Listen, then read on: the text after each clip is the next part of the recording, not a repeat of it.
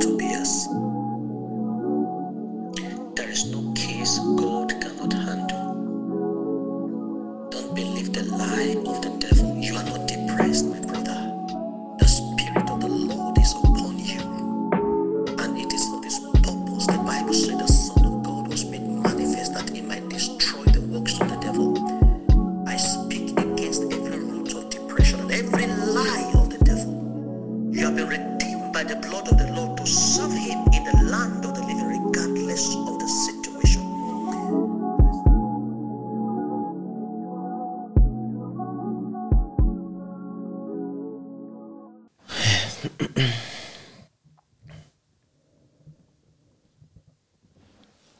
Shoutout an True to Kicks.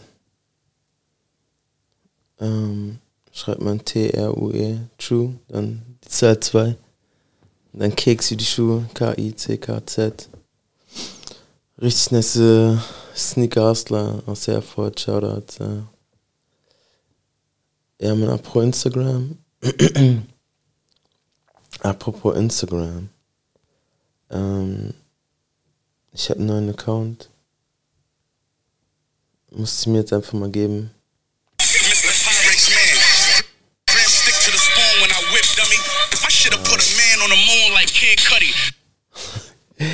Ähm, ähm, ich hab, ich hab, ich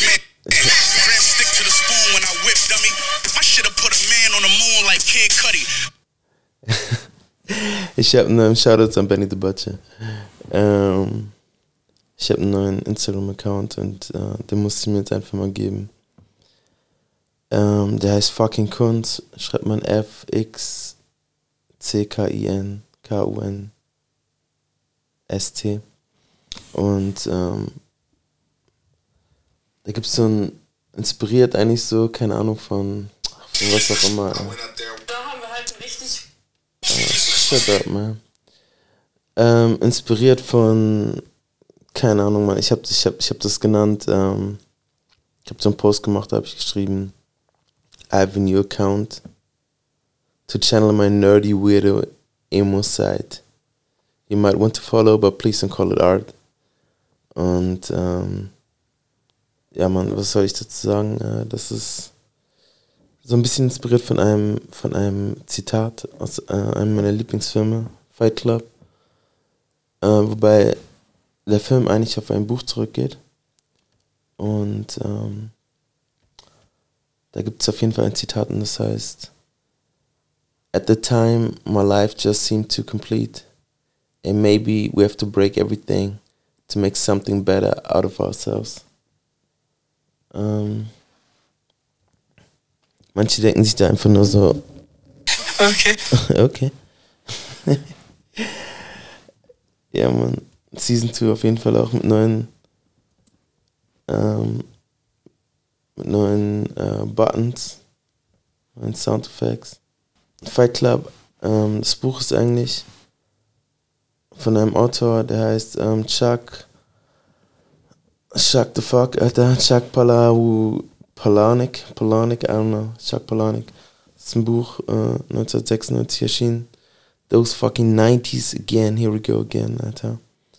Haben alles gerockt, Alter, wirklich. Ey, ich, ich glaube gar nicht, ich glaube mittlerweile gar nicht daran, dass es irgendwie immer besser wird und das, klar, so mit jeder Zeit kommt auch irgendwie neue Errungenschaften und irgendwie gerade in der Technik merkt man das auch, aber ey, es gibt einfach so Epochen, die sind untouchable, so, die werden noch nie wieder so werden, so und ähm, das war meinetwegen in der Kunst die, was weiß ich, die Zeit von Michelangelo und so. Ähm, aber was so Style angeht, Popkultur, 90s, Alter, give it up, wirklich. Auf jeden Fall die 90s. Äh, ich wollte euch noch was anderes vorlesen, wenn wir schon am, am Fact-Checken sind. Ähm, paradoxe Hässlichkeit. Müsst ihr mal googeln. Gibt es einen schönen Wikipedia-Eintrag. Und der heißt, der Begriff paradoxe Hässlichkeit geht auf den Philosophen Nelson Goodman zurück. Es handelt sich um das Phänomen, dass Gegenstände und Kunstwerke, die nach üblichen ästhetischen Maßstäben als unsch- unschön oder hässlich empfunden werden müssten, durchaus einen ästhetischen Reiz ausüben können. Dieses Paradoxon zeigt sich in Ausdrücken wie schaurig schön, sowie in ästhetischen Urteilen wie mir gefällt das Schräge in dieser Musik oder gerade die Brüche und Asymmetrien in diesem Design gefallen mir. Das Paradox der Hässlichkeit beschreibt zugleich den umgekehrten Fall, dass bestimmte Dinge, die sich durch bestimmte schöne Merkmale auszeichnen, als kitschig, glatt oder Ästhetik aufdringlich empfunden werden. Sie sind zu schön, um wirklich schön zu sein. Ja, Mann. Too good to be true, or too true to be good. Okay. Ja, Shoutouts auf jeden Fall an Miss Lunatic. Danke für den Klatsch, Alter. Paradoxe Hässlichkeit. Kann man sich mit identifizieren, ne? Ähm, dazu direkt krass Inception, wieder zum Instagram-Account. Ich habe vor einiger Zeit mal, wenn ich bei meinen Eltern bin, dann sneak ich manchmal, wenn die Familienferien irgendwie so ein bisschen langweilig werden oder wenn man sich einfach ein bisschen zurückziehen will, weil alle irgendwie beschäftigt sind, sneak ich manchmal in das Zimmer von meiner Mutter und gucke ein bisschen Fernsehen, also richtig Fernsehen, Fernsehen. Und da habe ich mal auf irgendeinem so dritten Programm, ich liebe das so, durch die dritten Programme zu swerven, durch diese Nerdy-Programme, Dreisat, Arte und so ähm, habe ich eine Doku gesehen und die hieß Bunch of Kunst. Also Bunch of Kunst und die ging über die über die Band Sleaford Mods, habe ich noch nie gehört, ey. Und dabei haben die krass, Alter, die spielen krasse, krasse ähm, Festivals, die sind gesigned, die haben krasse Streaming-Zahlen und ich habe echt noch nie was von denen gehört. Und ähm, ja, der Titel ist Bunch of Kunst, also Kunst, das deutsche Wort Kunst, ne? Sleaford Mods, die wütendste Band Englands. Die Musikdoku erzählt die Geschichte von drei Überzeugungstätern, die mit scharfkantigem Sprechgepunk, Sprechgepunk, ey, die Deutschen, Alter, die kommen mit Worten um die Ecke. Immer alles zusammenpacken, so, ne? Kühlschrank, Bügel, Eisen. Ähm, Rumpelbeats, ja, Mann. Und DIY-Ethos, das Musikbusiness aufmischen. Zusammen mit Beatmaker Andrew Fern kümmert sich Jason Williamson, Chef des Grantle Rap. Oder Grantle Rap, Alter, ist das auch wieder so ein deutsches Wort? Ähm, das Grantle Rap Duo Sleaford Mods aus Nottingham um die Themen, die vom englischen Musikbusiness normalerweise ignoriert werden. So, die sprechen echt so, die machen richtig so, ähm, wie sagt man das, Proletarier-Mucke, äh, so, also für die Unterschicht und ähm, ja, man, richtig, boah, die haben so einen richtigen Punk-Vibe. Der Sänger, ja, der rappt eigentlich, aber jetzt nicht so, wie man sich Rap eigentlich vorstellt, oder? Anyways, aber hat auf jeden Fall einen viel krasseren, rebellischen äh, Vibe als viele Rap-Sachen, die eigentlich gerade draußen sind. So. Aber ey, ist mega gewöhnungsbedürftig, die Mucke, wenn ihr Bock drauf habt. So Sleaford Mords heißen die.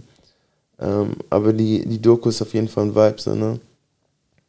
äh, die Jungs, der eine hat irgendwie, wo hat er gearbeitet, bei irgendeinem so Amt und sein Brody, der die Beats macht, war irgendwie so ein, so ein Dude, Alter, so Marke ähm, Erzieher, der viel zu viel kifft, so.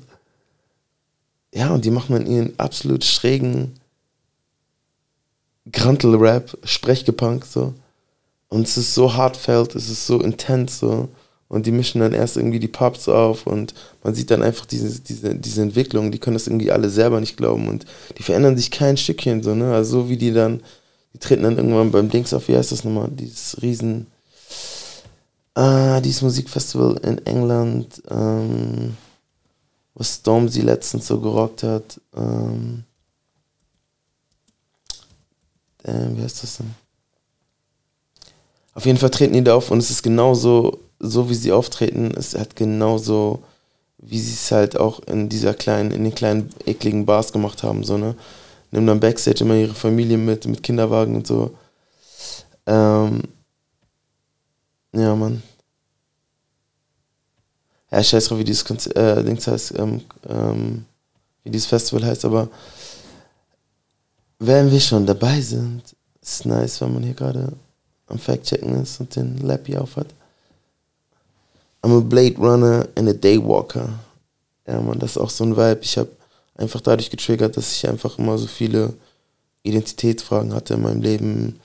Ja, Huhu, Sad Story, ähm, Adoptivkind, Mischling, äh, halb schwarzer Weiß, schwarzer in einer deutschen Familie, aufgewachsen in einer Kennecote, bla bla bla, will keiner hören. Ähm, aber ich habe halt immer so für mich dann irgendwie so Images, Images gezogen. Also ich wusste echt bis, ähm, ähm, ich glaube, bis ich 17 war, so gar nicht genau aus welchem Land ich komme so und habe meinen Vater das erste Mal kennengelernt, als ich 23 war. Uhu, sad story, anyways. Auf jeden Fall Hintergrundgeschichte dazu, dass ich halt immer so ähm, dann so nach anderen Dingen gesucht habe, um mich zu identifizieren, so, ne? Fast so wie so ein, wie so ein Rollenspiel, so. Ähm, und dadurch, dass ich halt irgendwie immer für mich immer so dazwischen war, zwischen den Stühlen, habe ich halt versucht, das für mich cool zu machen. Und dann kam man direkt so bestimmte Begriffe, die man dann irgendwie übernehmen könnte, äh, die das zu beschreiben. Ähm, unter anderem das Living on the Edge Tattoo. Und dann auch Blade Runner, so, ne? Blade Runner ist ähm, auch ein Kultfilm, ne? Aus den 80ern.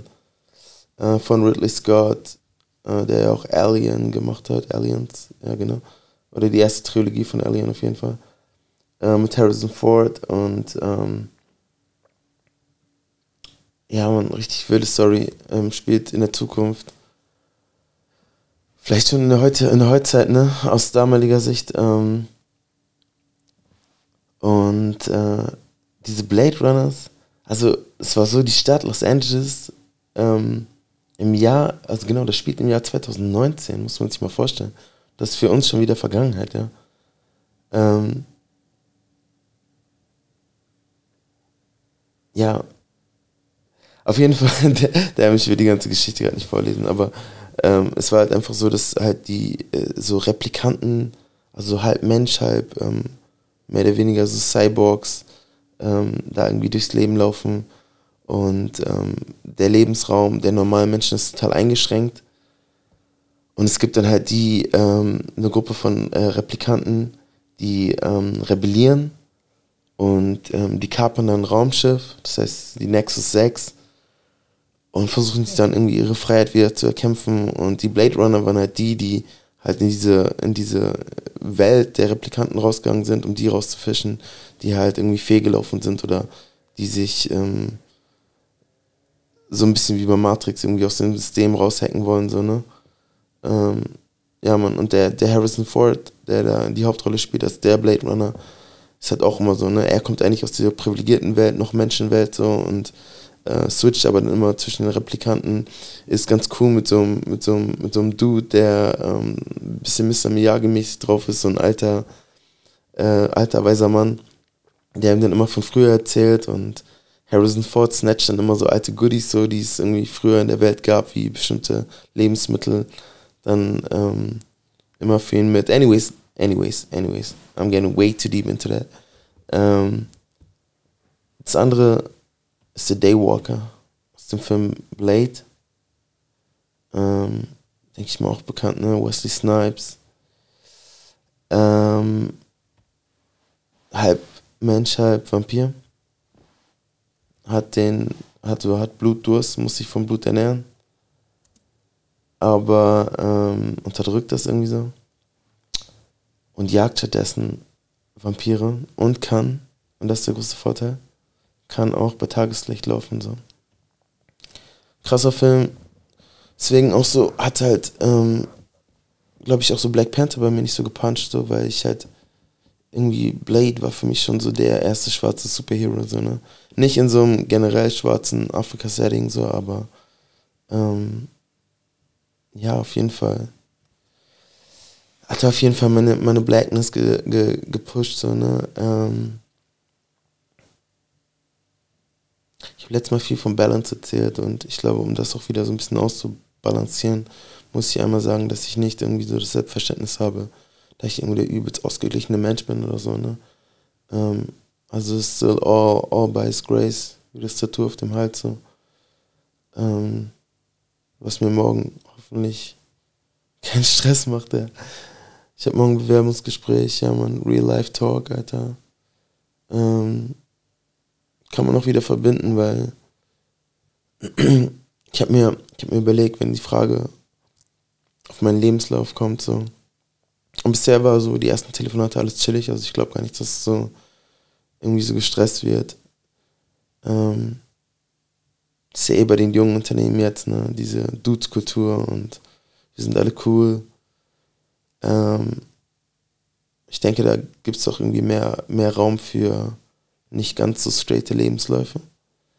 Aber was ich mir schon so ein bisschen überlegt habe, als ähm, ähm, um das Ganze ein bisschen abzufedern, ist, dass ich halt in meinem ganzen Leben halt immer versucht habe, so dieses persönliche, diesen persönlichen Eifer für kreative Arbeit wie Musik oder jetzt Podden ähm, mit dem, was halt auch so das, ähm, ja, das ähm, die Gesellschaft fordert, so, ne? Oder auch jetzt auch die Lebensumstände fordern, ähm, als Vater, ähm, dass man halt auch guckt, dass die Rechnungen bezahlt werden, dass man ne, versucht irgendwie einen Plan B zu haben, vernünftig zu sein, all that good stuff. Und ähm, ja, deswegen stehen dann halt Sachen drin wie irgendwie, keine Ahnung, jahrelang irgendwie freiberuflich gearbeitet, veranstaltungsmäßig, ähm, eigentlich so DIY-mäßig richtig, ähm, beim Radio und dann aber wieder so eine Ausbildung erfolgreich abgeschlossen als Groß- und Außenhandelskaufmann, so einfach total spießig und, und äh, einfach, ja. Ähm, ja, und zuletzt war ich eigentlich, eigentlich an dem Punkt, dass ich, ähm, oder nicht zuletzt, also zuvor, habe ich echt fünf Jahre im Vertrieb gearbeitet. Wirklich diese richtige, diesen 9 to 5 Inside the Box Shit, so, ne? Ähm, am Telefon Autoteile verkauft, Notduschen verkauft. Irgendwann sogar einen auf äh, Lagerleitung gemacht. Ähm, ja, und dann war irgendwie wieder der Punkt da, gar nicht mal unbedingt erzwungen, auch so durch Umstände, ähm, dass das andere, andere wieder gerufen hat, so, ne, die Leidenschaft. Und ähm, ja, habe das dann aber auch irgendwie versucht auszubalancen mit einem, einfach mit einem Hustle-Job. Ich brauchte dann einfach irgendwas, was mich jetzt nicht geistig fördert, sondern eher so körperlich, wo man den Kopf frei hat und ähm, wo man aber gleichzeitig sich auch ein bisschen ne, auspowern kann. Und ähm, habe da echt fast zwei Jahre bei ähm, UPS gehustelt, so, in der Nachtschicht. Aus dem Vibe ist ja auch der Podcast entstanden. Die Geschichte ist bekannt so. Ähm, ja, und jetzt, wieder das letzte halbe Jahr, habe ich komplett nur für Creative Raum gegeben, so, ne? Also gar nicht in dem Sinne 9 to 5 gehabt. Viel Zeit gehabt für Kreativität und ähm, es war sehr cool am Anfang.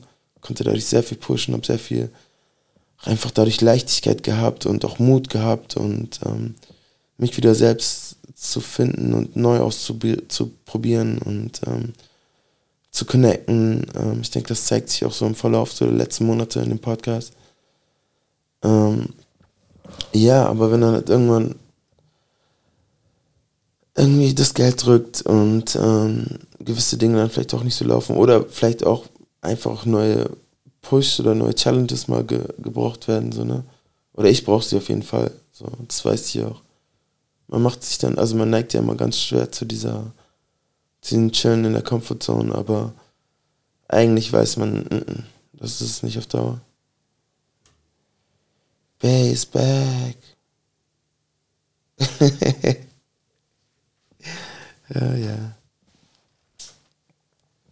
Ja, und ähm, jetzt steht morgen auf jeden Fall ein Bewerbungsgespräch an.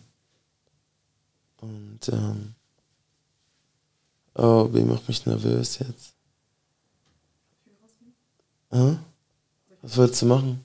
Ich muss noch meine Präsentation. Ähm, Ach, du musst auch noch vorbereiten, ne? Ja, Mann, mach mal. Mach mal ruhig. ich mache Kopfhörer rein, dann kann ich dir nicht zu. Hä? Nee, alles gut, alles gut. Ich schäme mich ja nicht. Oder doch?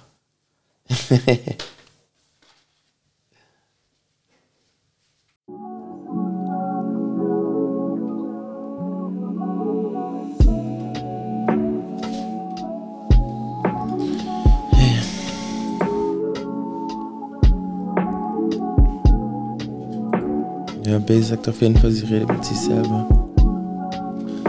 Ich rede auch mit mir selber. Hab mir auch vorgenommen, jetzt wieder mehr zu podden. Mhm. Unabhängig davon, ob das rauskommt oder nicht. Weil, ähm, ich sag mal so, wenn ich mir wünsche, dass das Ganze irgendwie echt ein Job wird und dass man davon leben kann, so, dann muss man auch das leben, ne? Und, ähm, darüber hinaus will ich auch irgendwie diesem, diesem künst- künstlerischen Anspruch gerecht werden, wenn ich sage, dass ähm, Podden für mich nicht einfach nur irgendwie so ein Rahmen ist, so eine Plattform ist, wo man jetzt irgendwie was präsentieren kann, ein Thema präsentieren kann, ein Interview, ähm, irgendwelche Fakten oder Expertisen oder so, sondern dass das Podden an sich, so wie ich es auch verstehe oder wie ich es auch mache, sich einfach hinzusetzen ohne ein Konzept und einfach die Leere, das nicht zu füllen, so. Ähm, und dann in dem, keine Ahnung, dem Geredende, Geredendem, Gesprochenen, zwischen den Zeilen wieder irgendwie auf ein neues Thema zu kommen, so dass halt für mich irgendwie, ja, die Kunst des Ganzen so, ne? Und, ähm, ja, man.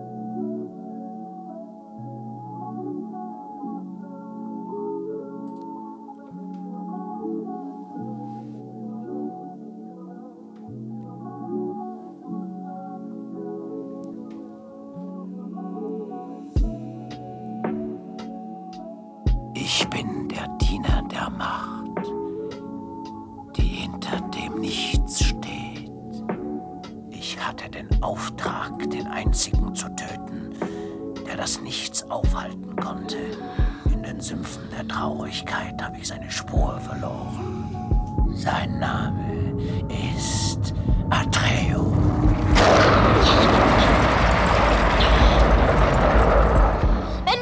das Nichts sterben sollen, dann wenigstens im Kampf. Komm, kämpfe mit mir. Ich, ich bin da drin.